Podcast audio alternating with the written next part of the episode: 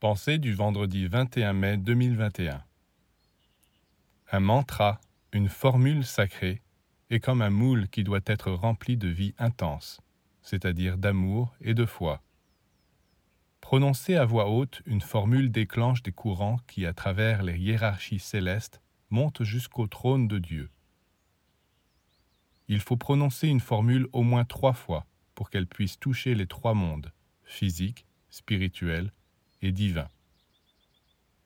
La répétition de la même formule sans se lasser agit dans les profondeurs du subconscient où se trouvent les racines de notre être. Et c'est là, dans les racines de notre être, que nous avons de grandes possibilités de transformation. Le son possède une grande puissance dans le plan physique. C'est pourquoi il est important de prononcer les formules à haute voix.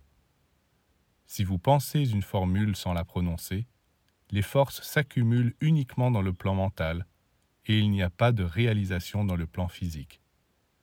Pour que les forces invisibles aient la possibilité d'agir, la parole est nécessaire.